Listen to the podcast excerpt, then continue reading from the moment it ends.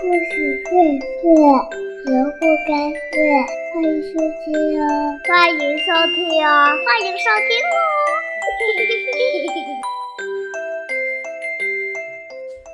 ！Hello，大家好，我是洋洋，今天又带来了一个好听。的故事，叫做《叽叽喳喳的西瓜》。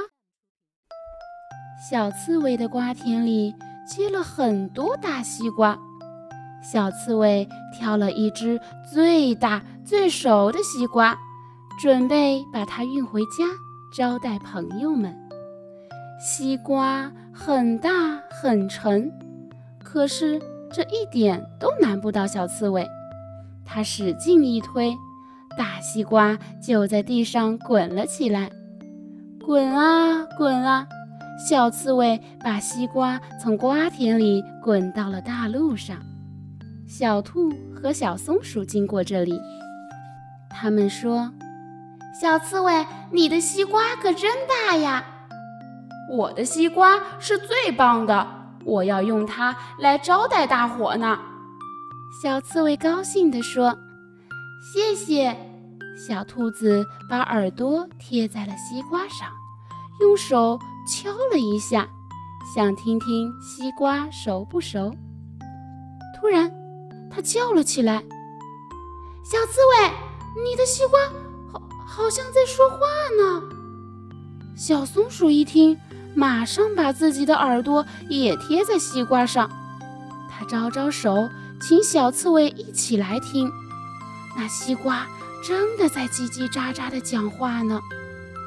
小松鼠吃惊地说：“这是一只有魔法的西瓜。”我们要是把它吃了，没准它还会在我们肚子里唱歌呢。小兔子惊慌地说着：“那那怎么办呢？”小刺猬吓得离西瓜远远的。